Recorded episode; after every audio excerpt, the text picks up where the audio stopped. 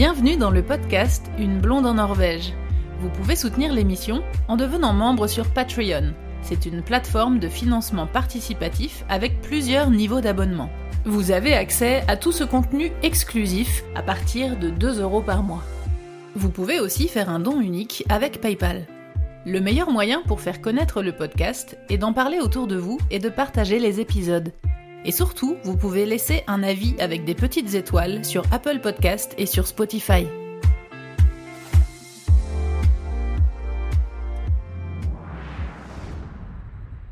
A parlé de, l'élevage de rennes, qui est donc typique euh, du peuple sami, et aussi une des particularités euh, de, ce peuple, c'est le côté euh, religion avec les chamans et tout. C'est quand même très très très différent, très attractif. Alors comment ça se passe? Quelle est leur religion? Alors la religion actuelle des Samis, c'est le protestantisme. Ils sont tous protestants.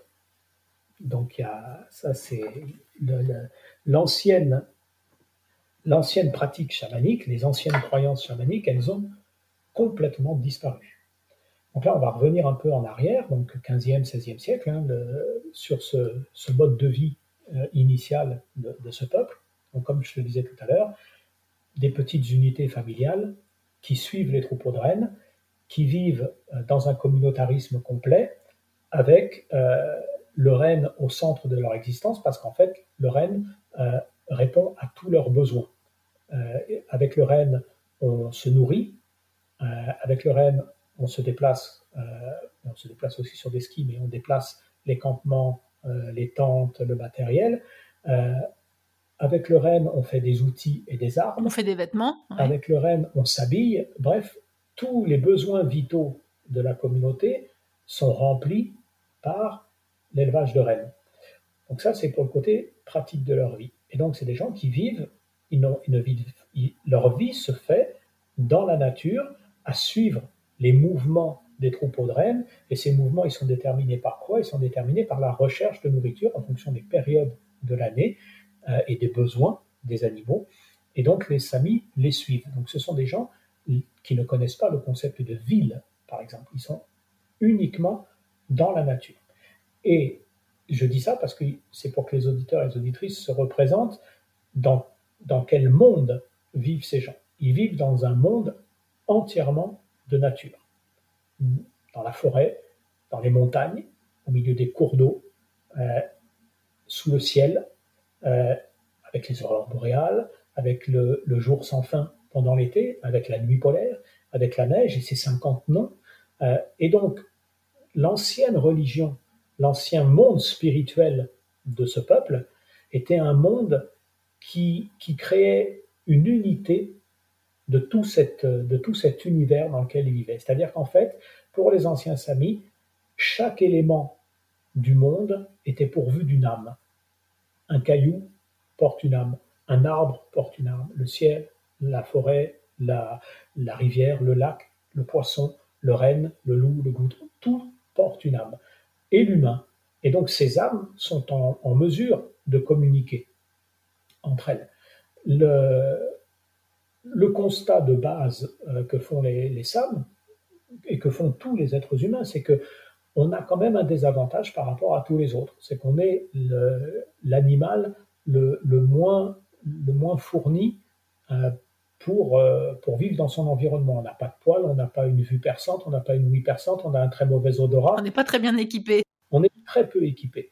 Donc, euh, partant de ce constat, les peuples nomades en général, dont les Samis, euh, vont tout faire pour pouvoir réintégrer ce monde par une, écoute profonde et une adaptation profonde à ce monde. À l'inverse de l'autre choix de l'autre partie de l'humanité, que sont les sédentaires, euh, qui eux ont décidé qu'en réalité, ben, puisqu'ils étaient à ce point fragiles vis-à-vis du monde, ils avaient quand même une force qui était leur cerveau. Cette force allait leur servir à asservir le monde pour que le monde ne soit plus un danger pour eux. Et donc, ça donne notre monde à nous, euh, qui détruit finalement tout autour de lui, euh, tout ce qui est la nature, parce que la nature est un danger. Donc on a deux mondes complètement différents. Et Sami, eux, ils sont dans cette deuxième configuration où la recherche est une recherche d'harmonie avec le, l'environnement dans lequel on, dont on fait partie. Et à l'intérieur de ça, donc, euh, ils vont euh, créer non pas une religion, mais un rapport au monde avec des esprits, euh, avec, avec différents dieux, le dieu du vent, le dieu du tonnerre, le dieu de la tempête, le dieu de l'eau, et puis également des esprits animaux avec lesquels on peut communiquer, le monde des morts, le monde des vivants, qui est sur le même plan géographique, c'est-à-dire que le monde des morts, euh, pour les Samis dans l'ancienne religion, euh, il, se situe, euh, il se situe au cœur de, de certaines montagnes. Donc au cœur de certaines montagnes, les morts se retrouvent et vivent la même vie que celle qu'ils vivaient en dehors des montagnes, mais avec beaucoup plus de confort. il y a aussi l'idée d'un deuxième monde qui existe sous la terre, qui s'appelle le monde des Guffitars, et euh, qui sont des êtres, euh, il y a des animaux, il y a des rennes, il y a des grands troupeaux de rennes blancs, euh, il y a des humains, ils sont juste un petit peu plus grands, ils sont en très bonne santé, ils vivent très très bien, et parfois on peut entrer en communication avec ce monde. Alors il y a des légendes, par exemple le fait que si, si un jour, en ouvrant un rocher par un, un événement magique, on se retrouve en présence des Guffitars et qu'on trouve leur troupeau, si on jette un couteau par-dessus l'encolure d'un renne, alors à ce moment-là, tout le troupeau viendra à vous. Et c'est comme ça qu'on explique que certains éleveurs euh, soient devenus très riches avec beaucoup, beaucoup de rennes, parce que certainement ils ont rencontré les Guffitars. Donc il y a, ce monde-là, souterrain, il y a ce monde des morts, il y a le monde des esprits autour. Et le monde des esprits a accès à une supra-réalité euh, qui permet de résoudre des problèmes. Et donc, c'est là qu'on va trouver le chaman dont tu, pour lequel tu me posais la question. Le qui est donc l'entité spirituelle, mais aussi l'entité médicale de la famille, ou de plusieurs familles. Et cette, cette personne, euh, alors on, devient chaman euh, parce qu'en fait on va, on va faire certains rêves, on va être contacté par le monde de l'au-delà, euh, contacté par les esprits animaux. On est choisi, quoi. Et on est choisi, voilà, et après ça, on se forme. Mais en général, on se forme tout seul dans une forme d'ascèse. Hein, ils, partent, ils, vont, ils vont vivre quelque temps dans une solitude profonde pour s'éprouver, et, euh, ils reviennent avec, avec des outils. Donc, le, le, travail, alors c'est le chamanisme tel qu'on va le retrouver en Sibérie, hein, parce que le mot chaman, c'est un mot sibérien à la base. Chez les Samis, euh, le mot chaman n'existe pas. on appelle, l'équivalent du chaman, c'est le Noaidi. Et donc lui, son rôle, à ce Noaidi, euh, c'est d'entrer en communication avec le monde des esprits, et il entre en communication avec ce monde des esprits pour résoudre des problèmes, des problèmes de santé, des problèmes d'abondance, quand on a besoin de, trouver de la nourriture parce qu'il n'y en a plus, quand on a besoin de, euh, d'avoir des informations sur l'avenir, quand on a besoin de, guérir quelqu'un. Donc, euh, il possède un tambour qui lui permet d'entrer euh, en transe. Il entre en transe, pour certains, aidé de décoction de lichen et de cendre.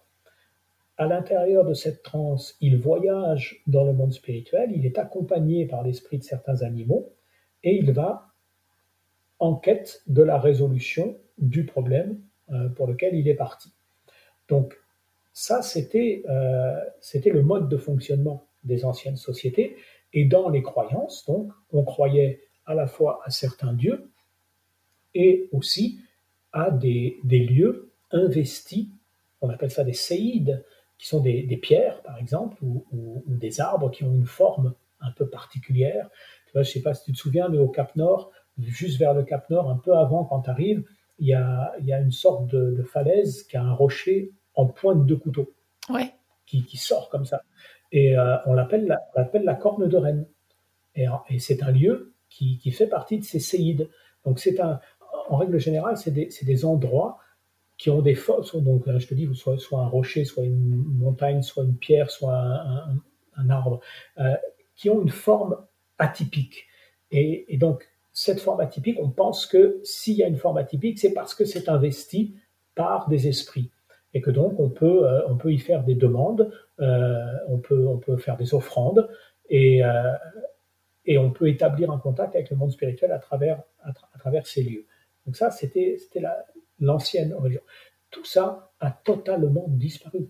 Ça n'existe plus du tout. Plus personne n'y croit. Plus personne n'y croit et plus personne ne pratique ça. Euh, ça a été absolument cassé par l'Église protestante. L'interdiction de pratiques religieuses, euh, le, la confiscation des tambours que l'on brûlait, l'emprisonnement des chamans, voire leur meurtre par pendaison, euh, ça a été très très durement réprimé. Et à quelle époque ça, du coup, la, fin? 16e, 17e, 18e siècle. Et puis, euh, bah, ça n'a pas empêché les gens de continuer à pratiquer leur religion secrètement, euh, ce qui était relativement facile parce que ils, voyaient les, ils voyaient les colonisateurs que dans les moments, tu sais, je t'ai parlé tout à l'heure des marchés, un peuple nomade, euh, ils se réunissent plusieurs fois dans l'année pour éviter la consanguinité sous, sous la forme de, marché. Donc la manière dont, les, Norvégiens et les Suédois euh, ont fait, euh, ont procédé pour les asservir, ils ne pouvaient pas aller leur courir après dans les forêts. Donc ils ont repéré les endroits où ils se réunissaient, et dans ces endroits des marchés, ils ont créé des villes. Et dans ces villes, ils ont créé une église, un comptoir du roi et des commerces. Et ils ont obligé les Samis à venir à l'église, sous peine d'aller en prison, ou d'être euh, des fois même torturés. Euh, ils les ont obligés à payer un tribut au roi, donc en peau de reine, et ils les ont amenés à la consommation, notamment d'alcool, qui c'est comme pour les Amérindiens, hein, l'introduction de l'alcool, on les fait boire, euh, ils deviennent alcooliques, ils achètent l'alcool, pour acheter l'alcool, ils se, ils se ruinent et ils vendent tous leurs troupeaux, puis voilà, c'est fini. Et, et on s'est débarrassé d'eux. Euh, donc ça, c'était le principe de, c'était le principe de fonctionnement. Donc voilà, les, les, villes ont été créées dans ces, dans ces lieux de rassemblement où, euh, où, là, on les tenait. Mais donc du coup, en dehors des moments de l'année où ils se réunissaient dans ces lieux, ben, ils n'avaient personne sur le dos. Donc comme euh, là, on les obligeait pas à être à l'église, ben, ils continuaient leur, leur croyance. et ça a duré un certain temps. Et en fait, le passage la conversion, et c'est pour ça qu'elle a été euh, très très efficace, je dirais, la conversion des Samis au protestantisme a eu lieu dans les années 1840 et a été le fait d'un pasteur suédois qui s'appelle Lars Levi Lastadius, euh, qui, euh, dont la mère était Sami et le père était suédois et pasteur. Donc c'était quelqu'un qui avait assisté dans son enfance à des cérémonies chamaniques, qui savait très très bien comment ça fonctionnait, qui était profondément respectueux de la culture sami, mais qui, d'un autre côté, croyait profondément en Dieu. Euh, il avait appris cette euh, religion de son père. Il aimait son père, il aimait cette religion comme il aimait son père. Il a appris à, comprendre euh, tout le corpus de cette religion. Il est devenu lui-même pasteur et il a observé à quel point les Samis étaient victimes d'injustice de la part du monde, du monde scandinave. Et donc, il s'est donné pour mission à la fois de sauver la culture sami et de les convertir. Et alors les sauver, euh, pourquoi? Euh, ben, En fait, il y avait une espèce d'accord entre l'Église et l'État, c'est-à-dire dans ces territoires reculés entre le landsman, qui est le représentant du roi, et le pasteur, avec un troisième larron bien souvent qui est le tenancier de l'auberge et l'épicier, c'est parfois le même, c'est parfois deux entités distinctes, mais tous ces gens travaillent ensemble pour rendre les samis alcooliques, les rendre dépendants et euh, les plonger dans la misère en leur faisant payer des, soit des amendes exorbitantes où ils doivent donner la moitié de leur troupeau de rennes, soit des arriérés de dépenses d'alcool où on leur prend aussi une grande quantité de leurs rennes, et puis on en fait des alcooliques qui sont plus capables de travailler, plus capables de se défendre. Et ça, l'Astadius l'a refusé. Et il a été le seul et le premier pasteur, dans ses prêches forcés, donc puisque les Samis étaient forcés d'aller à l'église, je rappelle qu'en Scandinavie, euh, le, protestantisme a lieu dans des églises. La transition catholicisme-protestantisme s'est pas passée de la même façon qu'en France, donc euh, on ne parle pas de temples et d'églises comme en France. Euh, en Scandinavie, c'est dans les églises que C'est des églises protestantes, oui. C'est des églises protestantes, absolument. Donc dans ces églises où les Samis étaient obligés d'aller, et eh ben là, il, rencontrait une grande nouveauté, c'est que ce pasteur-là, l'archléville Astadius, leur disait arrêtez de boire. Boire, c'est le diable. Relevez la tête. vous avez une dignité, vous avez un honneur. Et, là encore, bah, les femmes ont joué un très grand rôle dans cette histoire. C'est que euh, les femmes, elles, elles ne picolaient pas. Elles récupéraient leur, bonhomme qui rentrait bourré et, quand, euh, et, qui perdait tout euh, à, l'auberge. Et quand elles ont vu ce gars-là arriver, elles ont traîné leur mari en disant lui, il faut aller l'écouter. Et, et ce type a fait une espèce de d'effet de boule de neige où les Samis se sont mis à, à éprouver une ferveur religieuse très profonde à son contact, à la fois parce qu'il y avait ce respect et ce, ce, désir de leur venir vraiment en aide, et aussi parce qu'il adaptait le prêche à ce qu'il avait vu des pratiques chamaniques et que lui-même était un peu une sorte d'illuminé. dans ses prêches, dans ses prêches, il, il, il était convaincu d'être en, en, communication directe avec Dieu. D'accord.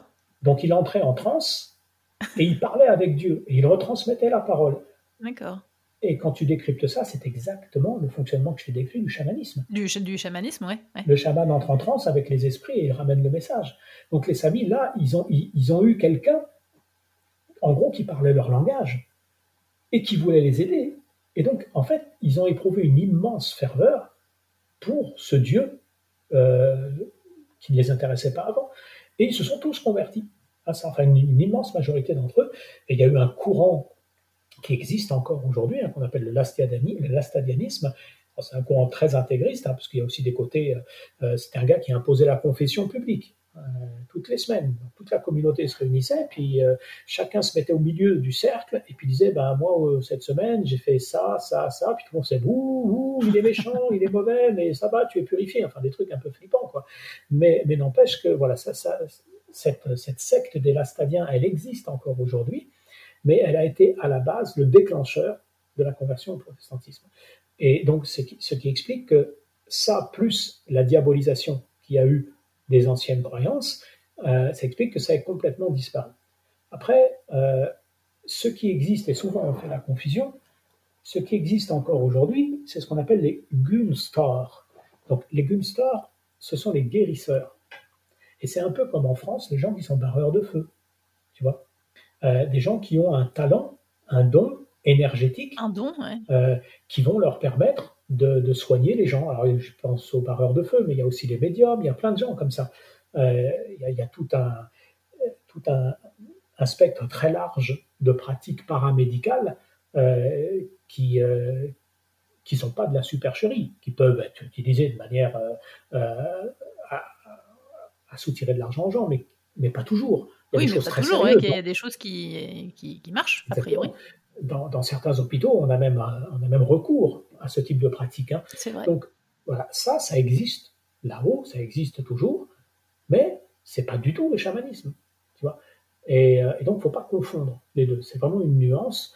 Et est-ce que, euh, est que ça porte un nom différent maintenant? Est-ce que oui, puisque le, le chaman s'appelle le No ID et là, le guérisseur s'appelle le Gunstar.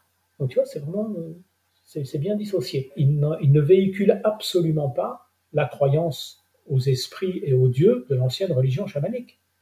Pas du tout.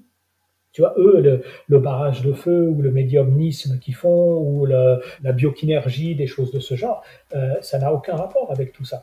C'est euh, des choses qui sont hors de la médecine traditionnelle, qu'on n'explique pas encore, mais qui n'ont pas, pas une connotation religieuse.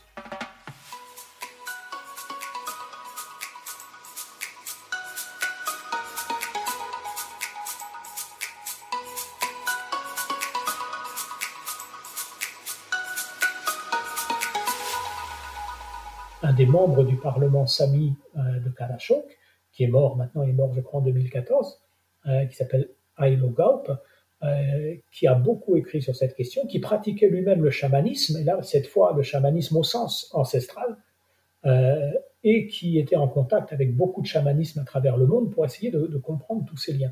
Et il a écrit d'ailleurs deux livres qui sont très intéressants pour comprendre ça qui sont deux livres qui se suivent. C'est un seul et même roman qui s'appelle Le tambour du chaman et Une nuit entre les jours. Euh, donc je conseille la lecture de ces deux romans euh, aux auditeurs, auditrices qui, euh, qui aimeraient se pencher plus sur cette question du, chamanisme, du rapport entre le chamanisme ancien et les pratiques contemporaines. Donc mais donc il y, a bien une, y a bien une séparation aujourd'hui et les chamans n'existent plus. Alors là où il y a une confusion qui, qui est entretenue par le tourisme justement, c'est que du côté finlandais, essentiellement, ça se fait assez peu chez les Norvégiens et les Suédois, ça se fait peut-être un tout petit peu, mais moins qu'en Finlande. Euh, dans les brochures touristiques des séjours en hiver, très souvent, il y a initiation chamanique. Oui, c'est ça. Et, euh, et, ça, ça joue beaucoup sur cette ambiguïté. En fait, ce qui se passe dans ces initiations chamaniques, c'est que euh, les gens sont réunis, le groupe de touristes est réuni dans une quota, donc une tente, souvent en bois, en l'occurrence.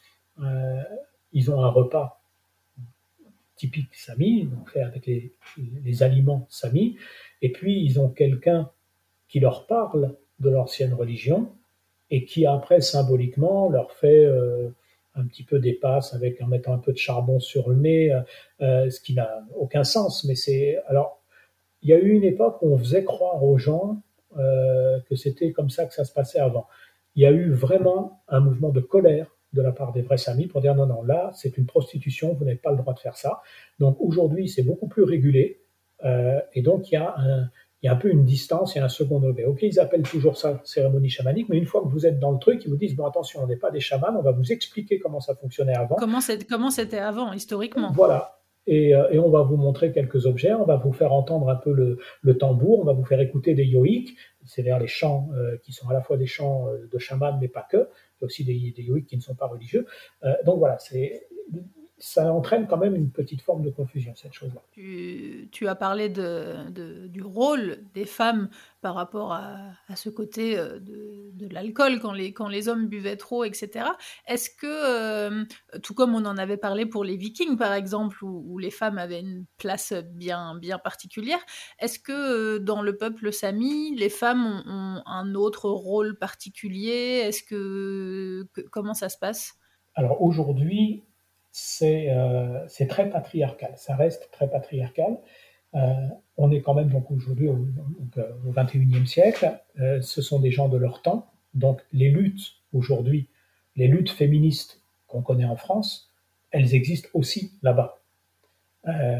et il y a des, personnes qui les défendent. Mais on est quand même dans une société qui est structurée de manière patriarcale. c'est un exemple tout bête dans une famille, euh, la personne qui hérite du troupeau, c'est le fils aîné. C'est le fils, d'ailleurs, pas spécialement aîné. C'est-à-dire que si l'aîné est une fille, c'est pas elle qui hérite. C'est pas elle qui héritera. Ah. Il y avait euh, Arte avait fait un, très beau reportage. Si, si les auditoristes l'écoutent, euh, je crois que ça s'appelle Pour l'amour des reines. À chercher ça sur Arte. Je crois qu'il est toujours en ligne.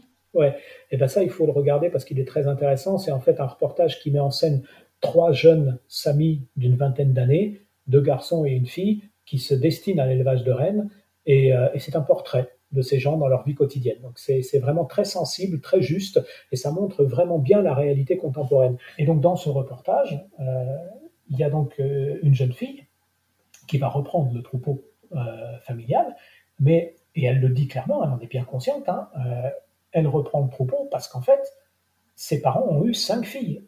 C'est ça, parce qu'il n'y a pas le choix, il n'y a eu que des filles. voilà, et elle dit à un moment, euh, quand ma dernière petite sœur est née, il y a 15 ans d'écart entre, entre elle et sa dernière petite sœur, elle a croisé les doigts pour que ce soit une fille, euh, parce qu'elle voulait qu'on ne lui enlève pas le droit de devenir éleveur de, de reprendre. De reprendre l'élevage. Et elle savait que si c'était un frère, c'est à lui qu'on donnerait. Donc il y a indéniablement, c'est une société patriarcale. Mais ce qui est intéressant, c'est que ça n'a pas toujours été le cas. On pense que dans les temps anciens, les temps pré-chrétiens, on était dans une société, alors pas de type matriarcal, mais avec des aspects matriarcaux beaucoup plus prononcés. Et euh, les femmes, notamment, euh, avaient une, importance centrale dans la survie de la famille, euh, par la confection de vêtements, par le soin aux enfants euh, qui les rendait absolument incontournables.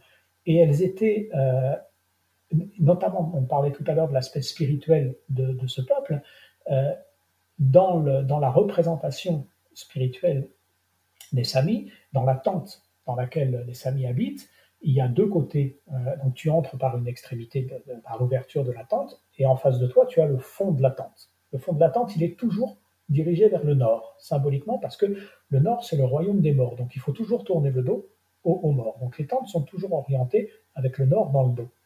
Et, euh, de chaque côté de la, de la cota, de la tente, il y a des emplacements où s'installent les membres de la famille. Et au bout de la tente, au milieu, donc il y a le feu, et derrière le feu, au bout de la tente, il y a un coffre, qui est le coffre de la famille, dans lequel on met les objets précieux appartenant à la famille. Les objets précieux, ce pas des objets qui ont une valeur pécuniaire, c'est des objets précieux parce qu'ils ont une histoire, parce qu'ils parce sont liés les uns aux autres. Euh, c'est l'histoire émotionnelle. Et entre ce coffre et le, la toile de la tente, il y a un espace. Et cet espace, seules les femmes ont le droit d'y aller. Parce que les femmes sont plus résistantes que les hommes du fait que, par le fait qu'elles donnent la vie, elles ont un contact avec le monde de la gestation, qui est aussi le monde, donc c'est le monde de la vie et c'est le monde de la mort, et elles sont plus armées que les hommes pour, euh, pour faire face à ce monde-là. Donc tu vois, ça c'est des éléments qui nous disent que dans les temps anciens, avant l'arrivée du christianisme, la place des femmes était beaucoup plus paritaire qu'elle ne l'a été après. Et on sait clairement que c'est l'Église qui a apporté sa structure sociale. Et l'Église euh, protestante des 16e, 17e, 18e siècle, il n'y a qu'à voir la structuration de la société scandinave et des sociétés européennes en général, qu'elles soient catholiques ou protestantes, les femmes n'ont quasiment aucun droit. Elles n'ont pas droit à l'éducation, elles n'ont pas droit au travail, elles n'ont pas droit à l'indépendance financière. C'est euh, dans, la, religion chrétienne, c'est comme ça. Par rapport à, à, la vie quotidienne ou, à l'élevage des rennes, par exemple, est-ce que les femmes euh, travaillent avec les hommes ou est-ce qu'elles sont mises de côté? Est-ce que comment ça se passe dans, au, quotidien? Alors aujourd'hui, les femmes majoritairement ne sont pas sur le terrain avec les rennes c'est plutôt les hommes. Ça ne veut pas dire qu'il n'y a pas de femmes. Il y en a. Mais elles restent minoritaires. Parce qu'il y a ce problème de, de la transmission qui se transmet euh, aux hommes. Et euh, alors qu'elles sont tout à fait capables de gérer le troupeau de rennes comme les hommes, mais il y a ces, habitudes culturelles où les, troupeaux, plutôt, euh, on, hérite, et on hérite du côté masculin, pas du côté féminin. Et pour qu'une femme puisse avoir des, des, reines à elle, avoir un troupeau, bah, il faut un ensemble de, circonstances qui se retrouvent pas tous les jours. Et du coup, les femmes, elles, participent quand même pour la transformation aussi, je suppose, la création des objets, des vêtements, etc. Absolument, tout à fait. Oui, oui. Et elles sont aussi très actives au niveau du, développement de la langue. Elles sont souvent, on les trouve souvent dans les métiers de l'enseignement.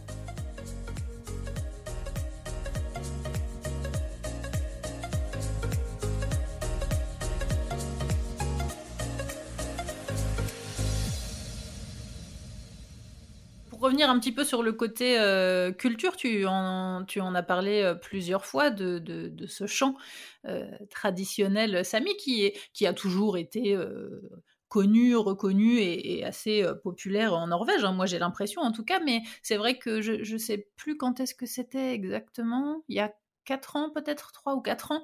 il y a une. Alors, je ne sais plus si c'était dans l'équivalent de The Voice ou d'une autre télé-réalité musicale en Norvège, mais une des gagnantes était Samy.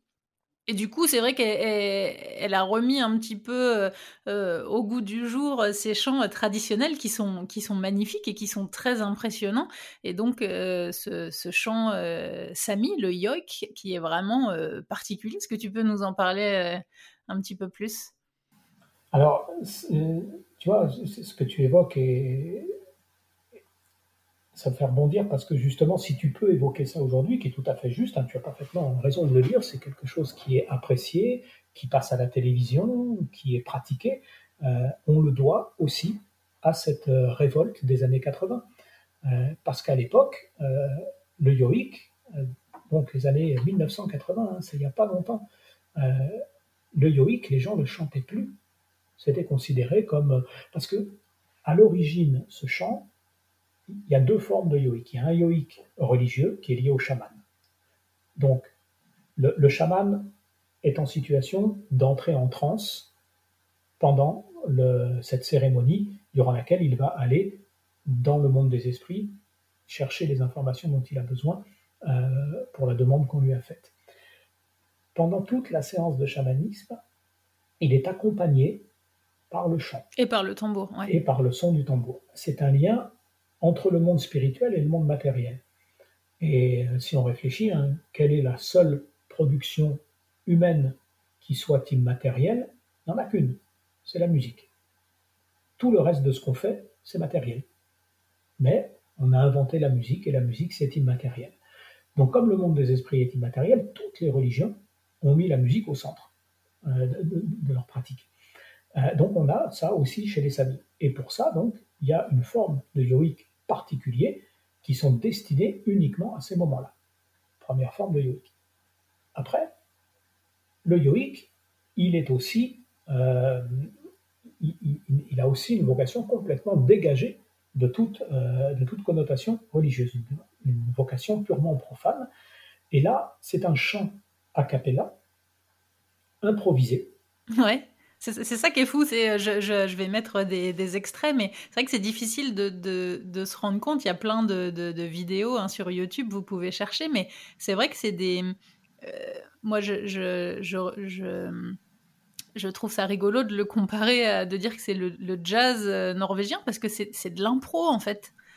Oui, il y a des, il des d'impro. À la base, historiquement, le yoïque est un chant d'improvisation. On improvisait sur euh, le plaisir qu'on a là, tout de suite. on est en train de skier euh, sur un flanc de montagne, et puis hop, on découvre un copain qu'on n'a pas vu depuis longtemps, qui a son troupeau à ce moment-là, et plutôt que de lui dire Ah bah je suis content de te voir, on improvise un chant euh, qui va lui dire ça. voilà, ça c'est une des formes traditionnelles du yoïque. On peut aussi, on a un voisin avec qui on ne s'entend pas, on va, plutôt qu'aller lui crier dessus, on va créer un yoïque dans lequel on va dire tous les défauts de cette personne. Euh, et, on avance ça. Donc c'est très très polymorphe, ça prend plein de formes et effectivement c'est sur une base d'improvisation. Euh, ça on le pratique encore aujourd'hui. Ça peut aussi, tu le, tu le relis au jazz, on peut aussi le relier au battle de rap. Oui, euh, c'est vrai. Et qui sont aussi des improvisations. Mais tous les yoïques ne sont pas n'ont pas cette forme-là. Euh, il y a aussi, depuis, notamment depuis l'apparition de la langue écrite, il y a beaucoup de chansons. Il y a des textes, si tu, si tu achètes des albums de Marie Boyne ou de Sofia Yanok ou, d'autres, euh, tu as les livrets avec et, tu as le texte, qui est lui un texte définitif et qui sera chanté à chaque fois que le yoïque sera chanté, ou les poésies euh, qui sont aussi chantables sous forme de yoïque de Nils Alslak, Kalpaiva. Lui, euh, c'était beaucoup de la poésie, mais il était aussi chanteur, il a fait des chansons, et entre la poésie, la chanson et l'héroïque, il y a, la, frontière est fine. Donc tu as à la fois l'improvisation, mais tu as aussi la, fixation euh, du texte. Et le, et yoïque, euh, dans les années 80, plus personne pratiquement, il y avait très peu de gens qui le pratiquaient, et c'est ce que ce qu'explique bien Marie Boyne. Elle disait moi, j'entendais ça euh, des, des, tout vieux qui chantaient ça un peu discrètement quand on les entendait pas. je trouvais ça merveilleux. Et quand j'ai décidé que j'allais chanter ça, on m'a sauté dessus. On me disait enfin tu peux pas faire ça, c'est pas possible, c'est la honte cette musique. C'est vrai que c'est assez fou. Euh, moi j'ai eu la chance euh, de, de la voir Marie Boyne à Paris. un concert dans une dans une église en plus. C'était incroyable. C'était en trio avec, je crois que c'était juste une contrebasse ou un violoncelle et donc avec ce fameux tambour. Et euh, c'était incroyable. Je vous conseille aussi, sur, euh, là cette fois sur YouTube, d'aller écouter le concert qu'elle a fait à, Oslo, à l'Opéra d'Oslo, il y a quelques années. Euh, c'est absolument extraordinaire. Elle mélange le yoïque avec des musiques traditionnelles berbères, avec des instruments comme la guitare électrique, la harpe. oui, c'est vrai que c'est un mélange vraiment très, très particulier. Ouais, c'est indescriptible en fait. Et, d'une immense beauté. Et elle a été la pionnière euh, à, faire renaître le Sami, euh, le, le, Yoic Sami. Et aujourd'hui, donc ça c'était les années 80-90, aujourd'hui on a, on a énormément évolué là-dessus. C'est-à-dire qu'aujourd'hui, le Yoic est une est, euh, une, musique euh, énormément pratiquée, revendiquée par les Samis, euh, qui passe donc à la télévision, mais qui aussi connaît, on, décline le yoïque à travers les musiques actuelles. Donc, on a, on a de la techno-yoïque, on a du du rap yoïque, on a du métal yoïque. Et en fait, l'idée, c'est de mettre l'esprit particulier de ce, chant, de l'inclure dans les musiques actuelles.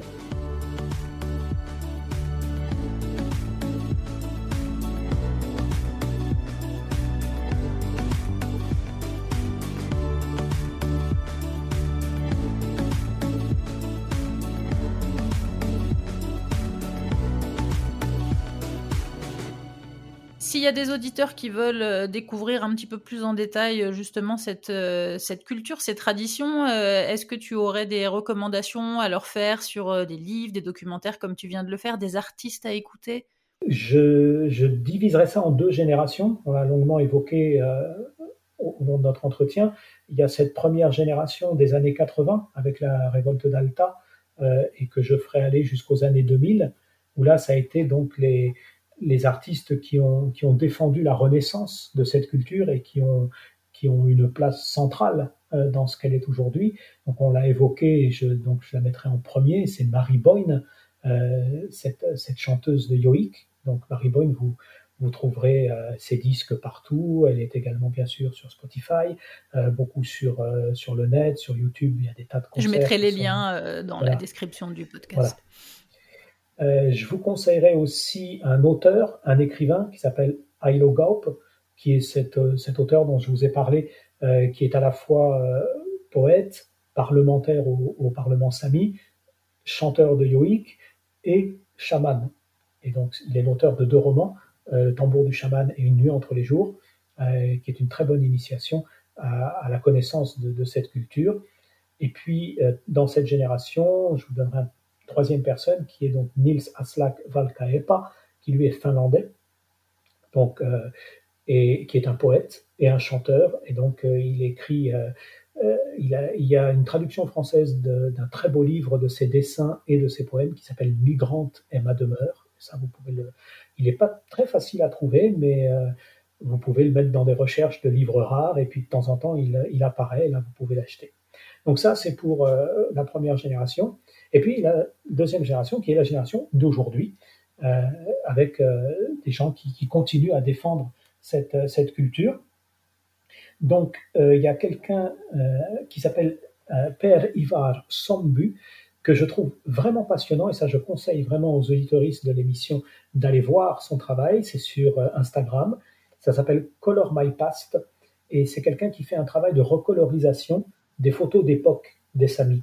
Et donc, ces photos qui sont des vieilles photos noir et blanc qui paraissent extrêmement lointaines, avec ce travail-là, on a l'impression qu'ils sont là en face de nous. Et ça nous montre vraiment euh, qui étaient ces gens, qui était ce peuple euh, dans ces époques de nomadisme complet. Ces gens, parce que euh, je le redis, hein, aujourd'hui, le nomadisme, il est très ponctuel, il se fait avec des motoneiges, avec des quads, mais sinon, on dort dans des tentes à certains moments de l'année, mais sinon, les Samis, aujourd'hui, ils vivent dans des maisons. Ils ont, ils ont tout le confort moderne. Et ces photos-là, elles ramènent à l'époque du nomadisme total et, euh, elles sont extrêmement enrichissantes. Euh, au niveau de, de, la musique, je conseillerais une, une chanteuse qui, est, qui s'appelle Sofia Yanok et qui, euh, qui, a commencé fin des années 90 et qui aujourd'hui est une des grandes personnalités du chant yoïque actuel donc, euh, je ne vous fais pas une liste exhaustive, mais ce que je vous propose, c'est qu'à travers les noms que moi je vous donne, euh, les gens qui veulent aller plus loin, quand vous irez voir Sofia Yanok, elle-même, elle va vous amener sur des liens d'autres artistes. D'autres artistes. Euh, voilà, n'hésitez pas à être curieux parce qu'il y en a des dizaines et des dizaines. Moi, je vous cite ceux qui me semblent les plus pertinents, les plus importants dans leur domaine. Mais en tout cas, une bonne base pour commencer, pour faire une découverte un peu plus détaillée. Voilà. Euh, il y a également dans, y a une nouvelle forme aussi qui n'existait pas euh, jusqu'à très récemment, mais la peinture, la, peinture au sens peinture artistique. Euh, il y a des peintres samis aujourd'hui, et notamment l'un d'entre eux qui est très politisé, qui s'appelle Anders Suna, et sa, peinture vaut vraiment la peine pour montrer à quel point les samis ressentent la violence exercée sur eux par les, peuples scandinaves. C'est exprimé de manière très très expressive dans ces toiles. et c'est un homme de grand talent qui est très reconnu.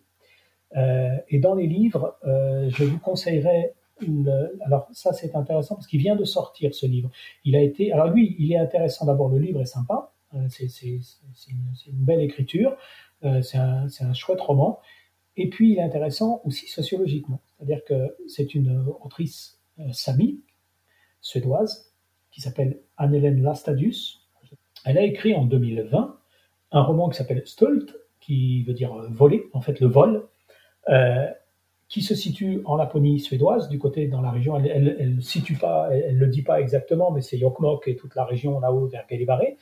Euh, et elle, met en place tout le système d'oppression d'une petite municipalité dans laquelle les Samis euh, sont soumis euh, au racisme quotidien des, Scandinaves à travers le braconnage et le laisser-faire des autorités euh, qui détournent leur regard de génération en génération et du poids euh, que tout cela fait peser sur, euh, sur les Samis. Donc c'est un, c'est un plaidoyer pour la culture Sami, c'est aussi un réquisitoire contre la société scandinave et son hypocrisie vis-à-vis des Samis. Et là où ça prend une dimension sociologique, c'est que ce livre qui quand même dénonce l'attitude des, des Suédois a été élu par je ne sais quel grand prix de littérature suédoise comme étant le meilleur roman de l'année 2020. Par les Suédois eux-mêmes. D'accord. Et, euh, et donc, voilà, c'est un peu une schizophrénie hein, par rapport à ça. Euh, le roman, c'est chez Robert Laffont. Et euh, il se trouve qu'on en parle beaucoup en ce moment, parce qu'en fait, à la grande surprise de son autrice, la première, Netflix vient de, décider d'en faire une adaptation euh, cinéma. Donc il va y avoir soit un film, soit une série, qui sera, le tournage commencera en 2023 sur ce livre. Donc voilà, donc ça c'est un peu euh, avec ces auteurs-là, ces auteurs-autrices euh, de première et deuxième génération, vous avez une bonne base pour commencer, puis après vous pouvez chercher autour. Et je terminerai par des quelques auteurs français, puisqu'il y en a aussi qui ont écrit de manière intéressante sur la culture sami. Le principal d'entre eux, c'est euh, Roger Frison-Roche, qui dans les années 60 est allé passer un an au contact des Samis. Il a vécu avec eux dans cette période qu'on appelle l'ère de la honte, dont on a beaucoup parlé tout à l'heure, cette époque des, des, internats pour les enfants Samis et du rachat des troupeaux. Euh, et il en a écrit, il en a tiré deux livres qui s'appellent Le Rapt et La dernière migration, euh, dans laquelle il, décrit la, société Sami. Et euh, le Rapt, qui est le premier tome, nous permet de découvrir les personnages du roman et nous met en scène les rivalités entre deux familles Sami. Et puis la dernière migration, bah, c'est la famille héroïne du livre, à qui on a fait une proposition de rachat du troupeau, et ils se donnent la migration d'été pour décider s'ils vendront ou pas le troupeau dans les conditions horribles dans lesquelles je te l'avais expliqué tout à l'heure. Donc un très beau roman, de, deux, très beaux romans de Roger Frison-Roche, un roman de Pierre Marc qui s'appelle Le défi des reines et qui est un, roman qui traite de la question de la révolte d'Alta en 1980, qui est très très bien documenté et qui, donc, sous forme d'un récit romanesque, euh, retrace de manière très sérieuse et, tout à fait juste euh, les événements qui ont, euh, qui ont marqué le, le réveil de la nation sami. Euh, vous avez aussi l'auteur français Olivier Truc qui a écrit plusieurs, euh, plusieurs romans policiers autour de. C'est une série policière autour de deux, de deux policiers de la police des Rennes. Je conseillerais le premier qui s'appelle le, temps, le, le dernier le dernier chaman, je crois. Le dernier chaman, ouais. J'ai essayé de lire, j'ai pas, j'ai pas accroché. Bah, disons que ce, qui, ce, que je trouve intéressant dans ce livre, c'est qu'il montre, euh, il montre de manière assez juste les tensions entre les samis, les non-samis, les samis éleveurs de rennes et les samis non éleveurs de rennes. Comment tout ça est très imbriqué et très complexe en fait, et qu'on ne peut pas trop tirer de théorie de tout ça. Ça, c'est assez bien montré de ce point de vue-là. Euh, et puis, euh, et, puis ben voilà, c'est déjà, c'est déjà pas mal. c'est déjà pas mal. C'est une bonne, c'est une bonne liste. Je, je parle un, je parle un peu des Samis dans, mes livres, mais c'est dilué, donc euh, c'est pas spécifiquement des livres sur la culture Sami. Donc, euh, euh, si vous voulez lire, tant mieux. Mais, je veux dire, mais tu peux rappeler aux auditeurs justement quels sont tes livres et, où les trouver, parce que moi je les ai lus et j'ai adoré, donc je recommande aux auditeurs très fortement de les lire. ben, C'est une série qui s'appelle Magnus, et donc il y, a, trois tomes à cette série. Le premier qui s'appelle Une histoire pour tuer le temps, le deuxième qui s'appelle Le dernier chaman, et le troisième qui s'appelle Les peuples invisibles. et c'est un récit initiatique qui, qui explore la culture scandinave ancienne, euh, que ce soit les Vikings ou euh, également les Samis, euh, mais on va aussi au Groenland et on traverse beaucoup d'époques et, beaucoup d'éléments historiques. Et au milieu de tout ça, il y a certains passages qui traitent directement de la culture Sami, notamment une description d'un voyage chamanique. Mais voilà, il ne faut pas lire ces livres uniquement pour la culture Sami parce qu'ils ne parlent pas que de ça. non, non, non, mais en tout cas, moi j'ai adoré. Ben, n'hésitez pas, ça me fera plaisir que vous les lisiez aussi. Merci Laurent pour euh, toutes euh, ces informations. Je recommande aux auditeurs d'aller au nord de la Norvège. C'est vraiment fantastique. C'est un autre voyage après, hein. c'est un, autre pays euh, par rapport à la Norvège du Sud. J'en ai parlé avec d'autres invités qui, qui, ont aussi fait le nord et le sud de la Norvège et c'est vraiment très différent. C'est un autre monde et tout comme on vient de l'expliquer, c'est aussi une autre culture.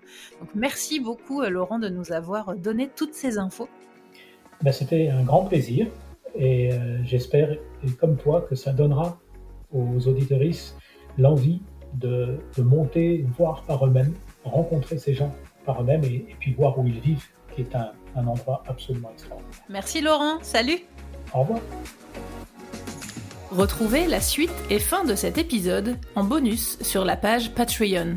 Vous avez accès à tout ce contenu exclusif ainsi qu'à d'autres contributions à partir de 2 euros par mois. Retrouvez les épisodes sur toutes les applications de podcast et en format vidéo sur YouTube. N'hésitez pas à partager les épisodes et à laisser un commentaire sur Apple Podcast ou sur Spotify. Merci à Louise, Eddie et tous les autres contributeurs qui soutiennent l'émission sur Patreon. À bientôt!